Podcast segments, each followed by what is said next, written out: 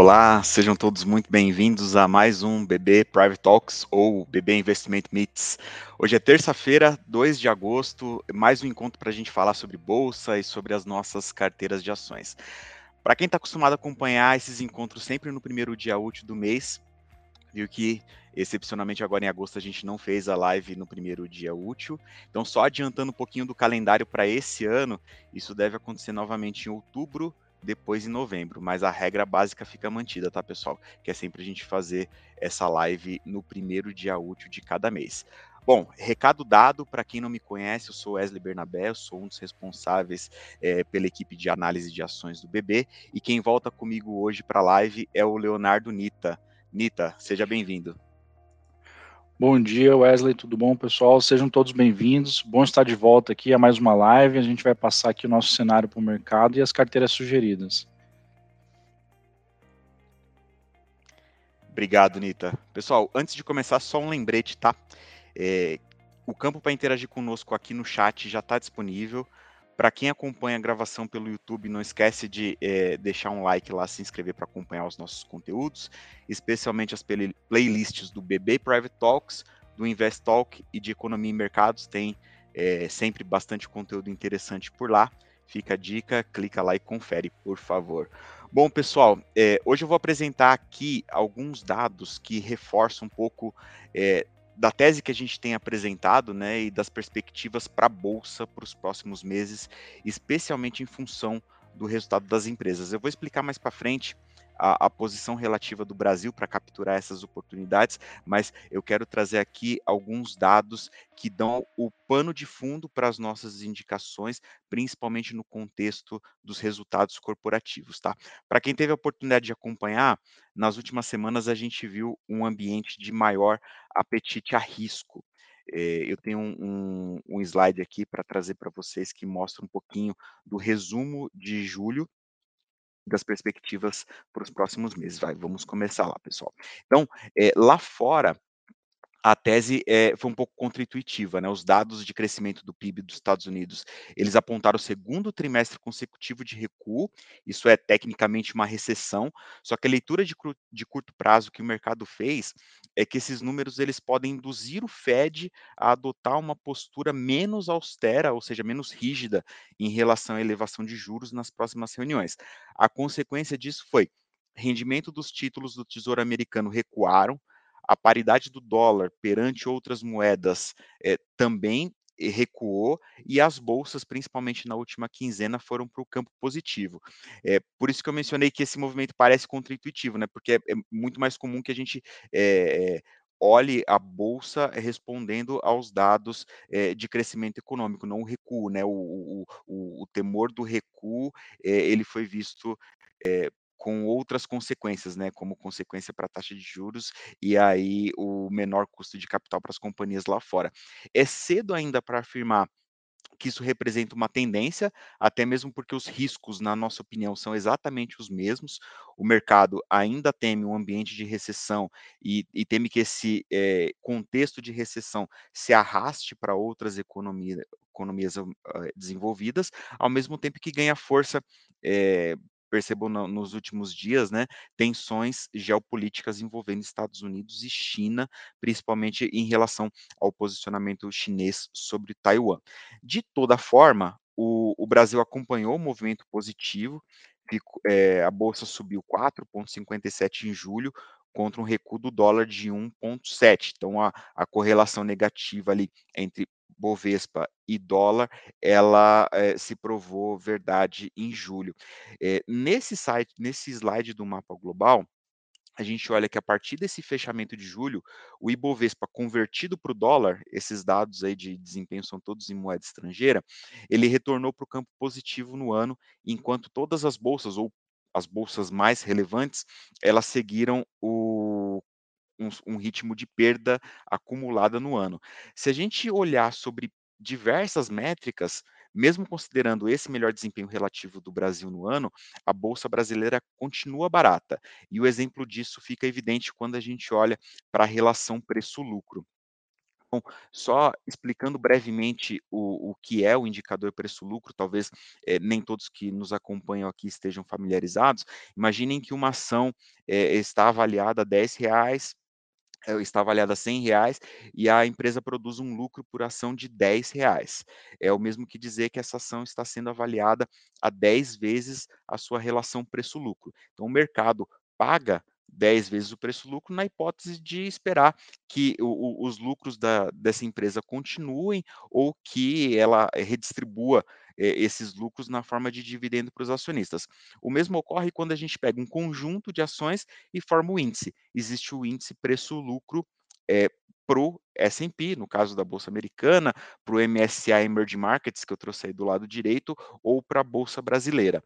Então, nesse contexto, olhem que a a o o recuo do mercado norte-americano, ele só serviu para trazer a relação preço-lucro para perto da média histórica de longo prazo, para algo em torno da média histórica de longo prazo. E por que que essa média é importante? Porque ela mostra para o mercado o índice, o o a relação de preços que os investidores estão dispostos a pagar, levando em consideração, eh eh, essa média, eh, mais alongada.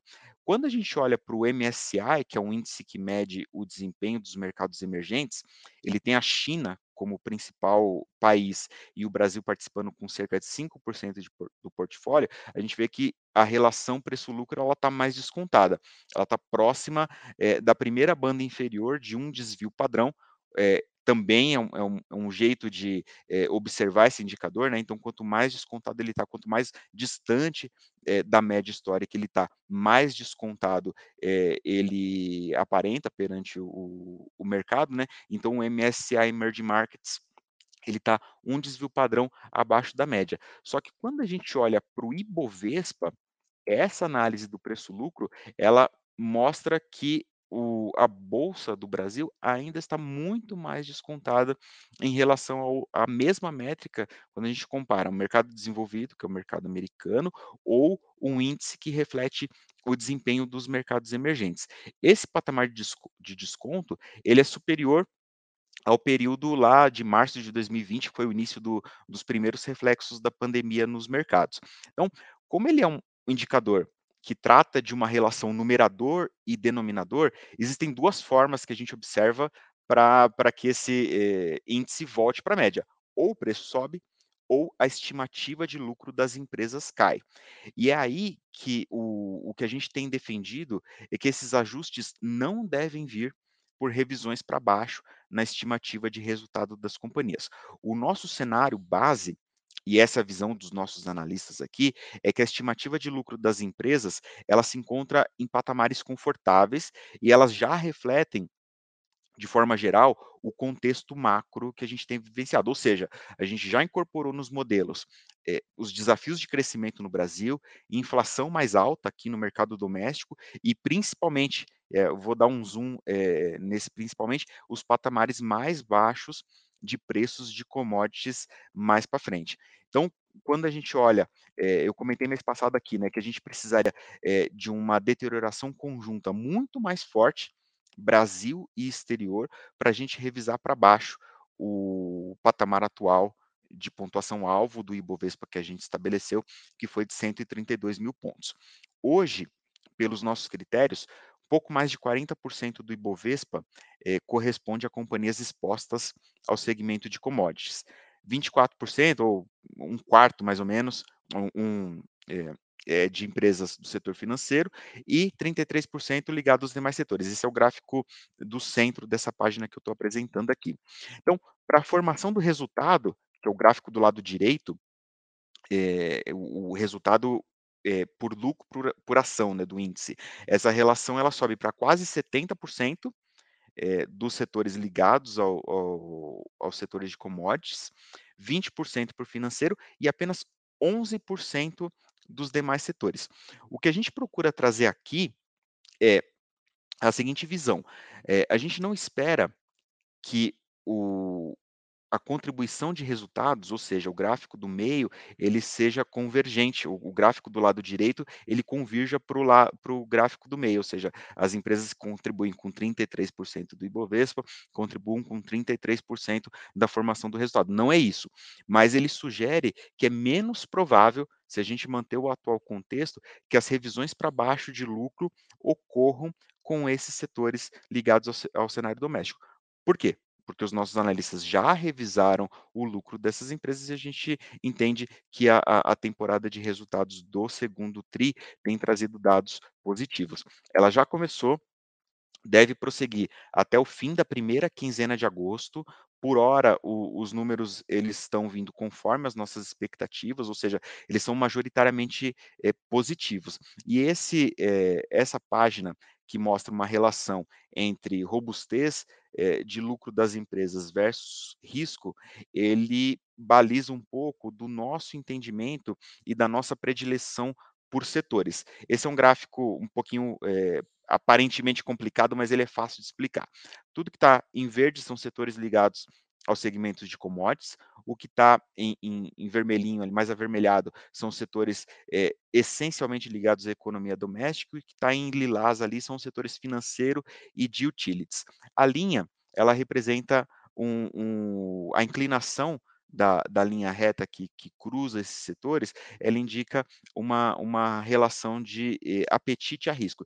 Então, quanto mais inclinada for essa linha, menos setores a gente coloca para dentro da da da nossa predileção de setores, ou seja, o o tamanho da bola, ele também influencia, o tamanho da bola, ele diz respeito à à robustez dos resultados, né. Então, não diferente do slide anterior, em que eu eu mostro aqui que a formação do resultado da bolsa, ela está concentrada nos setores de commodity, por exemplo, é é natural, a gente ver que as maiores contribuições, né, que a as maiores bolhas desse desse gráfico estejam nos setores de mineração, por exemplo, ou de óleo e gás ali, eh, basicamente Vale e Petrobras. Então, quanto maior o nosso apetite a risco, menos inclinada seria essa linha. Então, automaticamente, com com maior apetite a risco, a gente passa a incluir, eh, setores que não, eh, que estão abaixo da linha, como imobiliário, o consumo não cíclico, ao mesmo tempo que se a gente quer adotar uma postura mais conservadora e inclina a a essa essa reta, a gente passa a compor nas nossas carteiras predominantemente setores mais defensivos. E é essa a a o a grande eh, a grande metodologia, vamos dizer assim, né, o o o grande zoom que a gente faz para olhar de setores quando a gente, eh, observa a formação da nossa carteira de de ações. A nossa opinião é que nos próximos meses, mesmo com os desafios do contexto global, o o Brasil ele ganha uma posição de destaque para capturar essa parcela de alocação dos portfólios globais. Lembrem do do mapa que eu trouxe aqui, né, o desempenho da bolsa no Brasil em dólares, ela continua mais relevante do que de de outras bolsas. Eh, outro ponto também que cabe lembrar é que, eh, de acordo com a mediana das estimativas do Focus, do Banco Central, a projeção do PIB de 2022 tem melhorado há semanas, ao mesmo tempo que as estimativas para o IPCA recuam, a gente viu um movimento exatamente contrário no ano passado. PIB caindo, inflação subindo, a bolsa saiu de 130.000 pontos ali, que foi o o pico, eh, em junho, e caiu desde então. Foi quando o Ibovespa iniciou um ciclo de baixa, isso faz exato eh, praticamente 1 ano. Então isso mostra que a bolsa também reage rapidamente à à forma como o mercado assimila as expectativas de crescimento econômico. Então, eh, dito isso, né, eh, mostrando essa visão, eh, que a gente tem sobre setores, resultados e risco que cada setor pode trazer, a formação da nossa carteira de agosto, a gente incorpora uma o que a gente chama de ligeira acomodação de pesos entre os setores que compõem a nossa carteira. Eh, o que está por trás? A gente considera que nós capturamos uma parcela mais relevante dos resultados que vieram da alta dos preços da commodities lá no primeiro semestre, nas nossas indicações. Então, desse modo, a gente fez uma uma única alteração na carteira fundamentalista, que foi a saída da Suzano e a inclusão de lojas Renner. Eh, por que essa mudança? A gente reduz o peso de commodities da nossa carteira de 30% para cerca de 20%, apenas com Petro e Vale. Lembrando que essas duas empresas são as maiores pagadoras de dividendo da Bolsa, então é importante que elas é, façam parte de uma carteira fundamentalista, porque o, o, o yield de dividendos, o rendimento via dividendos que essas empresas estão dando está muito interessante para a gente é, desconsiderar, e a gente eleva o mix doméstico, entre aspas, ali para cerca de 40%. É, eh, os nomes que a gente traz para esse mix doméstico são nomes que, no nosso entendimento, têm uma volatilidade controlada em relação aos pares, seja dos setores mais cíclicos da economia ou dos menos cíclicos. Então, aqui a gente traz Ipera, Localiza, Multiplan, que foram as manutenções da nossa carteira em relação ao mês passado, e Lojas Renner, que é a nossa inclusão. A gente mantém 10% da carteira eh, no setor de utilities com a Lupar. Essa é a nossa indicação defensiva para a carteira. Isso ajuda a melhorar a relação risco-retorno que ela traz. E o restante, os 30% eh, restantes, ficam com o setor de bancos, com ABC Brasil, BTG Pactual e Itaú. Eh, antes de passar a palavra para o Nita, pessoal, eu vou fazer outro lembrete. Os relatórios, com todas as indicações que a gente passou eles foram publicados na última sexta-feira, 29 de julho. Os clientes receberam pelo mailing list, mas também podem acessar pela plataforma de investimentos, direto via assessoria especializada dos nossos gerentes de relacionamento. Ou seja, tem vários meios para acompanhar. Quem estiver acompanhando no YouTube, a gente deixa os links na descrição. Eu fico por aqui, pessoal. Volto na sessão de perguntas e respostas para a gente explorar um pouquinho mais sobre os nomes das nossas carteiras e, e, e dúvidas em geral. E passo a palavra para o Nita. Nita, a palavra está contigo. Obrigado, Wesley. Bom, vamos lá, pessoal. Eu vou dar início aqui com um resumo da performance do mês de julho, né? E depois vou apresentar o cenário para agosto. E na sequência vou comentar nossas escolhas, tanto para carteira 5 quanto para small caps. É, eu vou compartilhar uma apresentação aqui para facilitar o acompanhamento da análise, né? É, em julho, como já é de conhecimento de todos, né, a Ibovespa apresentou uma forte recuperação aí com uma alta de quase 4,70, né, 4,69, depois de ele passar as primeiras duas semanas dando continuidade às quedas observadas em junho, né, ou seja, a recuperação se deu somente a partir do dia 15 em diante. Aí quando uh, a gente olha aqui, né, a parte de ingresso de líquido de capital estrangeiro, é, na bolsa, ela somou 1,5 bilhão ao longo do mês, até o dia 28, né? É o último dado que nós tínhamos. E no acumulado do acumulado do ano, totaliza pouco mais de 53 bilhões, ou seja, é, o ingresso de capital estrangeiro ajudou, mas é, não, não foi determinante, né? É, parte desse movimento, como se consegue ver no slide, é, desse movimento positivo pode ser explicado pelo VIX, né? Ele saiu ali da casa dos 34 pontos, mais ou menos, no final de junho, para um patamar bem inferior, né, atingindo, o, o, atingindo um ponto abaixo de 22 pontos. Lembrando, né, só que o VIX aqui, só para recordar, é um índice de volatilidade, né, ele serve como uma proxy para a expectativa de risco nos mercados globais. É, em, um cenário de volatilidade, né, a gente entende que a, a diversificação é, tem favorecido né, é, a performance das carteiras. E em julho não foi diferente. Então a carteira Small Caps, que ela possui oito ativos, diferente das cinco mais, né, como já diz o nome, são apenas cinco, e apresentou uma forte valorização, entregou uma alta de quase 8%, ou seja, gerou um alfa de 259 basis points, considerando que o índice, né, que é o índice de, o benchmark, que é o índice de referência da carteira Small Caps, é, foi subiu 5,16 no mês, tá? A carteira 5 mais, por sua vez, ela, ela teve uma performance, ela subiu 1,8, né? Mas ficou aquém do índice Bovespa, que é o benchmark dela, ou seja, teve um, o Ibovespa, como mencionei, subiu aí quase 5%, então gerou um diferencial aí de ganho é, negativo de 292 basis points. Passando aqui para análise do, do gráfico do Ibovespa, né? O índice encerrou ali na casa dos 103 mil pontos, após ele ter tocado a mínima dos últimos 12 meses, que foi ali nos 95.266 pontos, no dia 15 de julho, como eu comentei, né?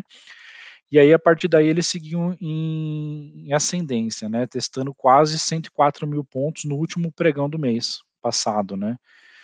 Vale ressaltar que o índice ainda permanece um canal declinante, são essas duas linhas azuis claras, né, é, paralelas, ou seja, ele precisa romper a casa dos 104.500 pontos para reverter esse viés de baixa, né, ou seja, o que, que a gente quer dizer com isso? É, ele pode ter uma recuperação, mas se não romper esse patamar, ele pode voltar a cair seguindo a tendência do canal de baixa. É, aí o Ibovespa, que eu sempre gosto de passar aqui, é, os pontos de resistência, né, que estão ali na casa dos 104,500, depois ele vai buscar os 107 mil pontos, e por fim os 110,700. Enquanto que os suportes, né, pensando numa possível realização do mercado, seriam 101,600, 99,700 e 97,100 tudo é possível, né? Considerando que no mês passado a gente bateu uns 95, né?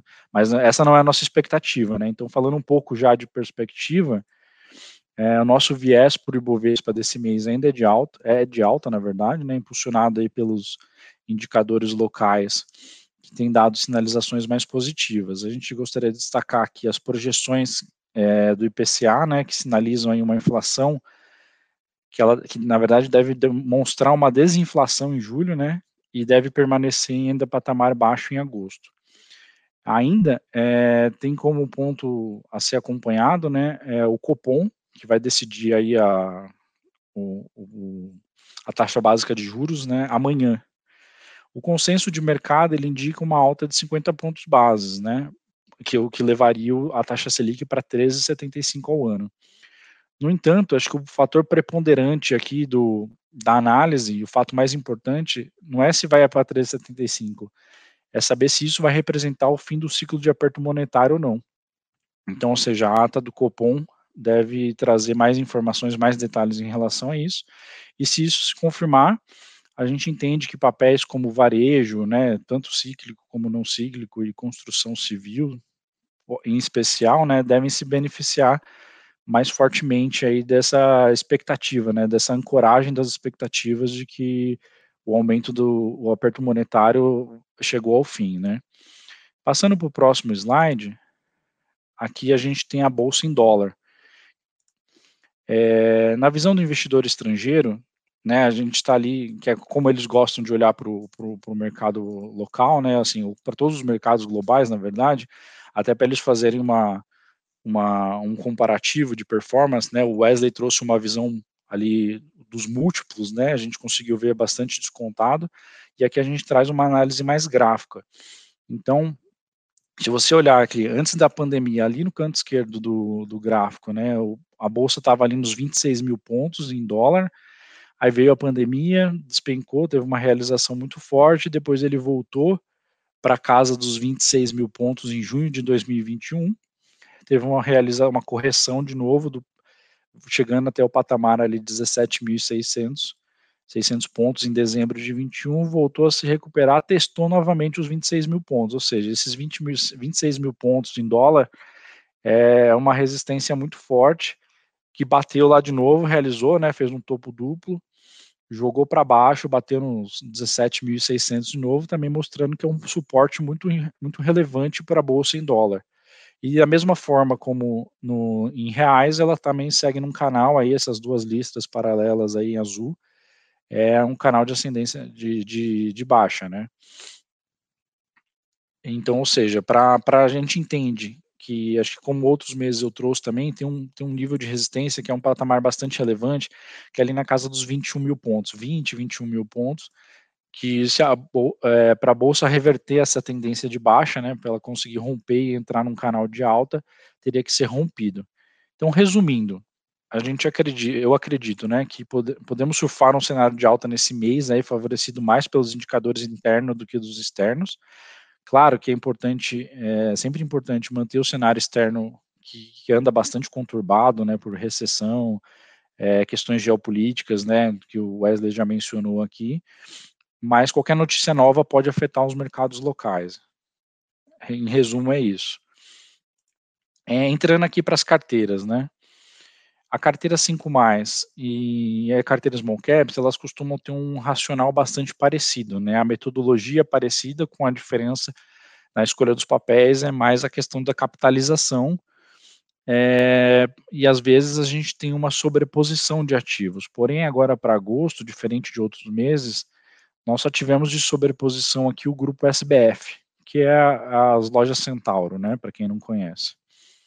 Então, para agosto, a estratégia das escolhas dos ativos para as carteiras foi, foi baseada numa rotatividade das ações para capturar esse potencial fim do aperto monetário pelo Banco Central, né, que a gente é, acredita que possa acontecer, é, considerando que a reunião é amanhã, né, ou seja, você tem um, se você tiver de fato confirmado esse desenho, você tem um mês todo para capturar essa, essa expectativa, né, e ainda optamos por incluir ações que já estavam com tendência ascendente, ou seja, que já anteciparam o movimento de, de, de valorização, né, antecipando essa expectativa do Banco Central. E também apostamos numa maior diversificação setorial. E dentro desses setores, a gente escolheu é, os papéis que a gente entendia que estavam mais descontados.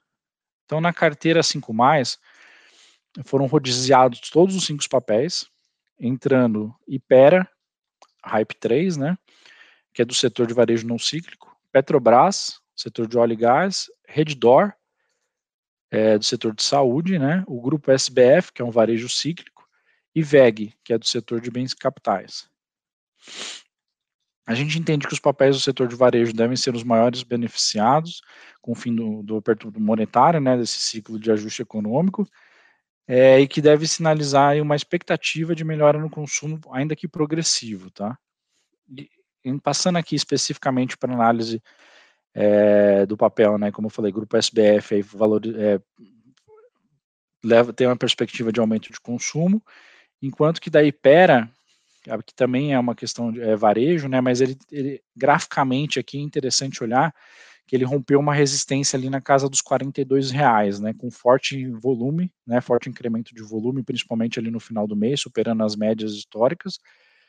É, e também, enquanto que o SBF, né, que é o slide anterior aqui, eu vou retornar, é, fez uma figura ali que a gente gosta bastante, né, que tende a dar um, uma atração maior ao, ao, papel, que foi um fundo duplo, né, que a gente acredita que pode projetar o papel até uns 24 reais. É, passando para a Reddor. Reddor, ela sofreu bastante no mês de junho, assim como toda a bolsa, né? Mas ela, ela foi bastante penalizada ali, principalmente pela, pela a necessidade de demonstrar é, maiores detalhes aí na captura de sinergias da fusão com a, com a Sul América, tá? A gente acredita que agora, com o resultado desse trimestre, talvez a gente tenha números é, mais detalhados e talvez números até mais positivos em relação à companhia. A Petrobras é o setor de commodities, né? A gente está falando da exposição a commodities, que é uma grande parte da bolsa brasileira. Mas acho que o principal ponto aqui é, além da, da volatilidade do mercado de petróleo, você tem a expectativa de um forte resultado e do anúncio recente aí dos pagamentos de dividendos, né? Por fim, é, passando aqui para a VEG, ela venceu ali uma resistência na casa dos 27,80 e deve seguir com indicadores positivos aí, impulsionados pelo volume crescente acima da média, tá? Então, assim, foi basicamente mais uma escolha técnica, né, do que baseada em, em fundamentos. Passando aqui para a carteira Small Caps, então a gente fez um giro aqui quase completo dos ativos também, na mesma, na mesma linha do que foi citado ali em relação a 5 mais, só mantivemos na carteira a Blau Farma, Farmacêutica, né? Agora os outros sete papéis foram trocados, seguindo o racional já mencionado, né? E buscando uma maior diversificação de setores. Dentro desses setores, os ativos com uma maior perspectiva de valorização, considerando questões puramente é, de cunho técnico, tá? Então, é, para finalizar a carteira, a gente, nós incluímos Aliar Médicos, é, que é do setor de saúde, a Direcional, que é do setor de construção civil, Enalta Participações, que é do setor de óleo e gás, né? Aqui uma proxy um pouco do, do de relação de Petrobras, né? É, Companhia de Ferro Ligas da Bahia, Ferbasa, que também é o setor de siderurgia e mineração. Fertilizantes Eringer, que é uma mistura ali de, de agronegócio com com produtos químicos, né? O grupo SBF, que foi a única sobreposição em relação à carteira 5+, que é o varejo cíclico, e Vamos, que é de locação de caminhões e máquinas e equipamentos, que aí é o setor de transporte e logística. Em resumo, é, como eu mencionei aqui, a carteira é, foi, foi bastante diversificada, você vê que são setores distintos, alguns com, com alguns drivers parecidos com outros, mas assim, basicamente, questões mais gráficas, indicadores técnicos, média móvel, coisas desse tipo, é, que favoreceram os papéis. Bom, por hoje é, é isso da, da, minha parte aqui. Aproveito para agradecer e passo a palavra aí para o Wesley para seguirmos aí para as perguntas e respostas. Legal, Anitta, obrigado pela sua apresentação. Pessoal, é, lembrando aqui, o campo para interagir conosco no, no chat está disponível, tá? Registrem lá suas perguntas, já tem algumas aqui, eu vou pegar. A primeira é do Marcos, tá? É, eu lembro que na, no, no, mês passado teve um, um a gente colocou, tinha uma pergunta sobre eh, Petro, a, agora a pergunta, a primeira pergunta aqui é sobre Vale. Ele gostaria de entender a lógica para manter Vale na carteira com o papel continuando abaixo de 70 reais. Bom, Marcos, eh, eu acho que a preocupação é muito válida, obrigado pela sua pergunta, tá? Eh, justamente porque a Vale está num, tá num momento é, o papel é muito atrelado a, a, perspectivas do desempenho econômico na China, então é, é um papel é, naturalmente mais volátil quanto é, maior a incerteza do, do cenário chinês, né, aumento de preocupação é, com o crescimento lá, os lockdowns, mais recentemente tensão geopolítica, é, preço de minério de ferro como consequência é, de tudo que acontece na economia chinesa. Isso a gente tem monitorado, tá? Mas o, o resultado do segundo trimestre, nossa avaliação foi que o, o, resultado da Vale veio um pouco mais fraco do que a nossa estimativa. A empresa revisou as estimativas de produção para esse ano, mas mesmo assim a gente continua é, com uma visão de que há um desconto exagerado em relação às ações da Vale, tá? O nosso preço-alvo continua em R$ 92,00 é, para dezembro de 23. A companhia anunciou dividendos de R$ 3,57 por ação, que vão ser pagos é, em setembro, tá? A data é, de negociação ex-dividendos ela vai ocorrer a partir de 12 do 8. Então, é um papel que, pelo volume de dividendos que paga, é, pela relação de desconto que a gente entende que, que está ocorrendo, ainda assim compensa o, o risco é, dos mercados globais que a gente tem visto nas últimas semanas, tá? Então, por isso que a gente ainda mantém Vale como uma das nossas indicações, né, junto com, com Petrobras, para capturar todo o, o contexto de, de commodities. Né? Lembrando que a Vale é a maior participação é, da Bolsa, tem cerca ali de 14% de peso do, do índice, então é uma companhia que a gente é, deve continuar indicando ao, ao, longo do ano, tá? Não dá para adiantar as indicações, né? Mas é, hoje, com o contexto atual dos mercados, a gente e a relação de desconto, a gente mantém Vale como uma das melhores indicações, dado o volume de, de rentabilidade e dividendos que a companhia paga, tá? Tem uma outra pergunta aqui do Rogério, acho que o Nita passou pelo nome, é, tinha uma tabelinha lá falando, mas ele perguntou de novo aqui sobre pontos de resistência e suporte da Petrobras. Nita, se quiser, é, você precisa voltar no slide ou você já fala Isso. Aqui. Isso, obrigado, Wesley. Eu acho que seria interessante aqui voltar no slide, porque aqui já tem todos os pontos aqui de resistência, né? A gente sempre coloca três pontos de resistência e os suportes, né? Para a gente ter o mais próximo ali e depois um potencial já para adiantar, né? Vai que o papel performa melhor do que o esperado ao longo do mês, então a perspectiva, né, tanto primária quanto secundária da Petrobras do papel é de alta, né? É, então as resistências ali estão 36,80, 38,40 e 40 reais. É, e os suportes ali na casa dos 32,40, 31,40 e 30,60, tá? É importante mencionar que aqui na carteira 5 você tem todos os suportes e resistências dos papéis indicados, tá? Então, se vocês acessarem nossos relatórios no portal, vocês, ou se vocês receberem também por, por, por e-mail, é, vocês têm acesso a, a, todos esses números, tá? E também, de novo, né, a gente sempre comenta aqui, mas é vale reforçar, Se tiver algum papel específico que vocês gostariam de saber e não tá no não foi indicado na carteira, mas a gente está à disposição também para auxiliar nisso. Legal, Anita, obrigado. Tem mais uma aqui, pessoal. Luiz Fernando pergunta expectativas para varejistas. Eh, Luiz, bom, obrigado pela pergunta, tá? Eu vou eh, responder sua pergunta voltando para um contexto que a gente colocou logo no começo do ano, que seria eh, a nossa predileção por empresas eh, que carregam a chamada tese de valor, e, e, e, na nossa bolsa essas empresas são representadas pelo segmento de commodities e que a gente ia ver a partir do segundo semestre é, o, a, a tese de investimento mais voltada a empresas de crescimento. Isso não aconteceu, isso é, é, ainda existe a possibilidade de que essa tese ela, ela, ocorra, né, porque ela depende muito de ciclos, mas como o ciclo ele se alterou, ele se alongou em relação a favorecendo empresas de valor por conta do contexto Rússia eh, e Ucrânia, principalmente, o, a pressão sobre a inflação global, consequentemente, a inflação aqui afastou eh, os investidores das alocações em empresas do segmento de varejo, tá? Eh, de forma geral, o que, que a gente enxerga para essas empresas? Muitas ainda estão eh, vivenciando o contexto de maior inflação, recuo nas vendas ou, ou eh, de certa forma, uma maior dificuldade em repassar essa inflação eh, nos preços praticados.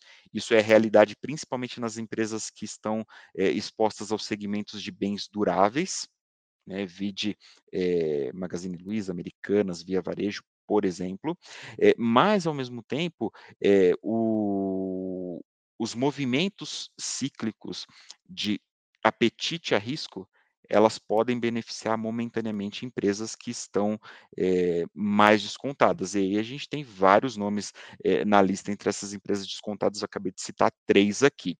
Eh, qual que é a nossa postura em relação às oportunidades que essas empresas oferecem versus o risco que essas empresas oferecem. Por enquanto, a gente acha que não vale o, a relação risco-retorno dessas empresas. Eu queria voltar eh, no, no slide que eu apresentei das, das bolhas setoriais eh, de resultado versus o risco. Perceba aqui, Luiz, que o, o consumo cíclico ele está nessa bolinha pequena aqui, com uma relação de risco, tirando o segmento de tecnologia, que foi muito influenciado é, pelo exterior, que a, a, as big techs lá nos Estados Unidos sofreram bastante, aqui algumas empresas de tecnologia também é, é, sofreram bastante, tem alguns IPOs recentes aqui, daria até para tirar dessa explicação, mas olhe que o consumo cíclico, que é onde está a maior parte das nossas varejistas, ele tem a maior relação de retorno, excluído tecnologia, obviamente, é, com um dos menores é, earnings yields, que é essa métrica aqui do nível de retorno, que não, nada mais é do que o, o, o, lucro por ação projetado dividido pelo preço das ações. Então, o, o nível de risco dessas empresas versus é, a capacidade que elas têm de gerar resultado, hoje não compensa nas nossas indicações. O que a gente começa a fazer é, é sabendo que o, o mercado brasileiro reage a dados de crescimento econômico. O mercado brasileiro reage rápido à expectativa de postura do Banco Central e aos dados de inflação, e crescimento econômico crescendo, inflação caindo, isso pode ser positivo para varejistas, a gente começa a indicar uma parcela de empresas expostas ao segmento doméstico que tem um comportamento de resultado menos volátil do que a média de mercado. Então, por isso que a, eh, a, a gente optou, por exemplo, pela Ipera. Ipera está no segmento de varejo, mas ela está eh, dentro do, do composto farmacêutico ali menos cíclico. Então, ela não, eh, individualmente, ela não captura o que essa bolinha aqui do consumo cíclico captura, nem a, o que a bolinha do consumo não cíclico captura. Ela está um, um, um, nível mais elevado que essas empresas. A Multiplan está no segmento imobiliário, mas ela tem um portfólio de ativos voltados a, a estratos da, da população que sofrem menos com, com a perda de renda. Então, vacância é, em, em, níveis melhores, é, renovação de, de, de contratos, menor inadimplência dos portfólios, é uma indicação menos volátil do que a média de outras empresas é, expostas no mesmo segmento. A gente viu um movimento muito parecido com o, o segmento de aluguel de, de veículos com é, a Localiza crescendo, mesmo no ambiente mais apertado econômico, isso trouxe uma dinâmica de resultado favorável para a empresa, e o mesmo ocorre com Loja Sena. Então, ela é a nossa representante do setor mais cíclico, né, porque ela está no, é, no segmento de vestuário, altamente ligada à capacidade de consumo da população, à, à, à dinâmica de, de renda, mas é aqui dentre a, a, as companhias é, mais específicas nesse, é, nesse sentido, traz uma volatilidade menor de resultados. Então, a nossa escolha foi: ainda é cedo para é, apostar no varejo em bloco, mas a gente toma um cuidado bem grande de indicar empresas do segmento, é, não só de varejo, mas do, do, daquelas empresas mais expostas ao segmento domésticos que tenha uma dinâmica de resultados interessante, tá? É muito importante. O investidor tem priorizado muito o retorno ao caixa, né? Então, é, aquelas empresas que vão pagar dividendos, aquelas empresas que estão provando rentabilidade superior, ainda não é hora para muitas delas, mas para algumas a gente já começa a ver com bons olhos, tá? É, espero de uma maneira geral, a pergunta veio é, de forma mais abrangente, então respondi de forma mais, abrangente, tá, Luiz? Mas muito obrigado pela pergunta e é um exercício que a gente faz constantemente aqui, tá? Deixa eu ver se tem uma próxima. A Érica pergunta ela pede uma análise sobre ações da Klabin, tá? A, Klabin, só para registrar aqui, pessoal, ela não, não faz parte da nossa carteira hoje, tá? Ela divulgou o resultado na semana passada, obrigado pela pergunta, Érica. Foi bom, a gente gostou é, especialmente do, do, lado operacional da, da companhia, principalmente ali no, no segmento de, de celulose. Outros países tiveram problema é, de produção, isso afetou é, a oferta, problema logístico também. Apesar disso, é, é, o, a gente avaliou o resultado da, da Clabin de uma forma positiva. A, a gente acha que esse cenário mais é, incerto de maior risco no exterior, principalmente, ele continua no curto prazo. Isso deve trazer mais volatilidade é, para essas empresas. A gente optou por excluir Suzano, que é um, uma correlata é, da Clabin é, nesse sentido, mas são teses de investimento pro longo prazo. É, ambas as companhias é, a gente gosta, a gente gosta da, é, tanto da Clabin quanto da Suzano, o resultado da Clabin veio positivo, mas a gente entende que por um olhar mais de curto prazo, como a gente traz aqui, né, perspectivas mensais ou trimestrais, é, que seja a, ainda não, não é hora para esses papéis, embora a gente goste da tese, lembrando sempre que é, o, o, investidor vai avaliar, né, oh, eu quero é, me expor por um prazo muito mais longo. A gente continua gostando desses cases, tá? Obrigado pela pergunta. Eu só vou complementar aqui, Wesley, a, da pergunta da Érica, né? Como ela pediu uma análise do papel, eu vou entrar aqui então um pouco na análise técnica, né? Perfeito. A gente chegou até a olhar esse papel aqui, porque lá no dia 21 do, do 7, né?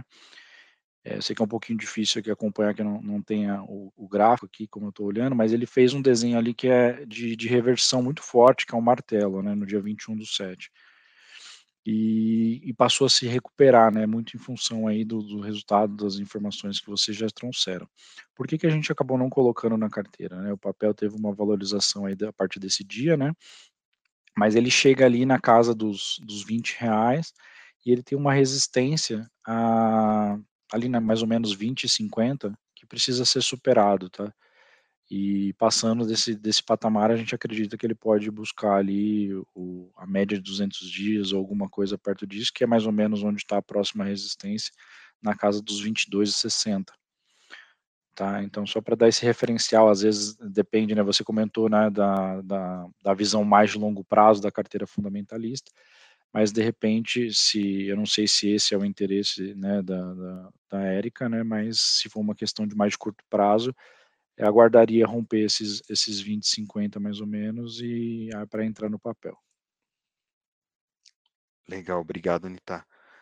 Eh, o Horácio pergunta o seguinte, pessoal, essa daqui é mais uma pergunta que vale vale para todos que que nos acompanham: "Como fazer para receber os e-mails referentes aos investimentos?", que foi mencionado há pouco na live.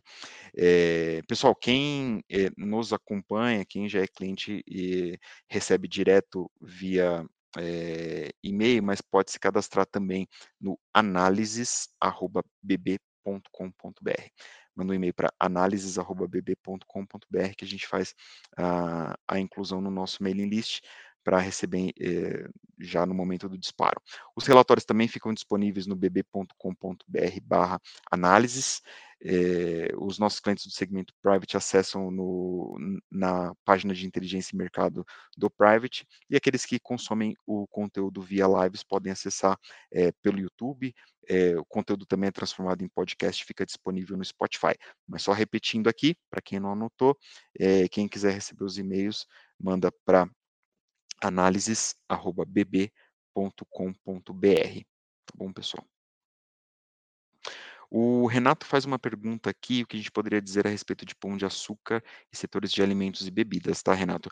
Eh, eu não estou com tantos detalhes aqui em relação a a Pão de Açúcar, tá, mas eu vou mencionar a tese geral do setor aqui, é importante a gente separar, eh, o setor do varejo alimentício eh, do segmento mais topo de cadeia ali, eh, do das empresas que compõem, hã, o os ramos de proteínas, eh, grãos, etcétera. Então, existe uma dinâmica, diferente entre, essa essas 2, eh, esses 2 segmentos de companhia. As as companhias que, capturam movimentos de de commodities, elas estão olhando bastante para o câmbio, obviamente, porque a grande parcela das receitas delas são atreladas à à à cotação da moeda estrangeira, mas existe uma dinâmica ali entre o o benefício que o câmbio traz na na na importação, com o custo dos grãos que elas têm. Então a gente já, eh, já indicou por,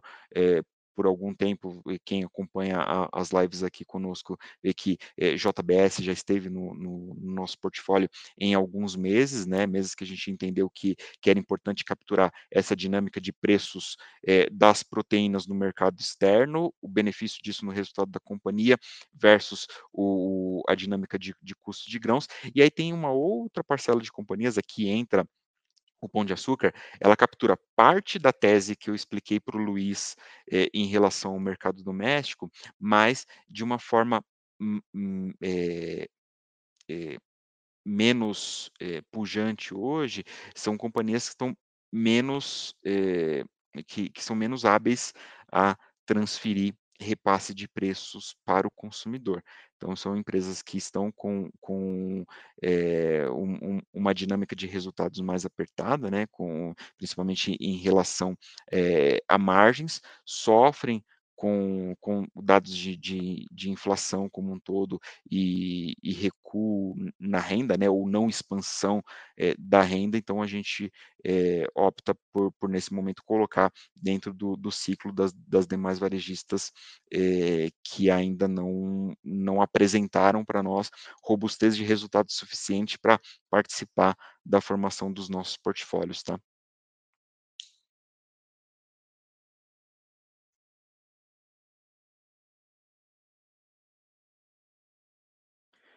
Só fiquem à vontade aqui, a gente está pegando mais, eh, vendo se tem mais alguma pergunta no no chat, tá?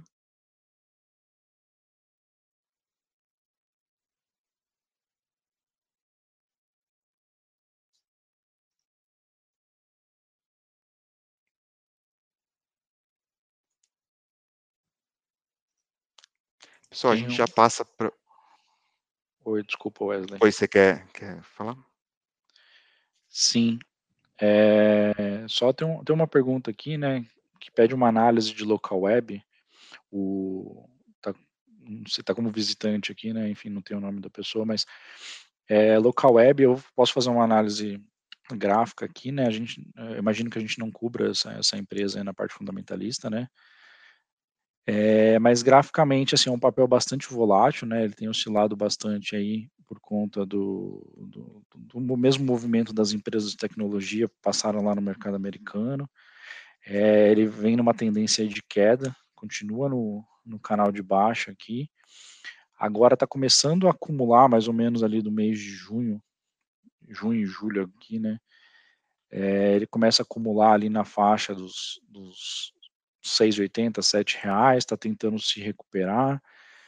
É, fez um, um, um, fundo duplo ali, mas não está com muita força, né? A questão de, olhando aqui o, em relação ao volume, é, no mês de junho veio abaixo da média, em julho começou a se recuperar ali mais ou menos depois do dia 20, mas foi, uma, foi um dia esporádico, tá? Então, ou seja, ele continua sendo negociado os volumes em, em média com o histórico de mercado.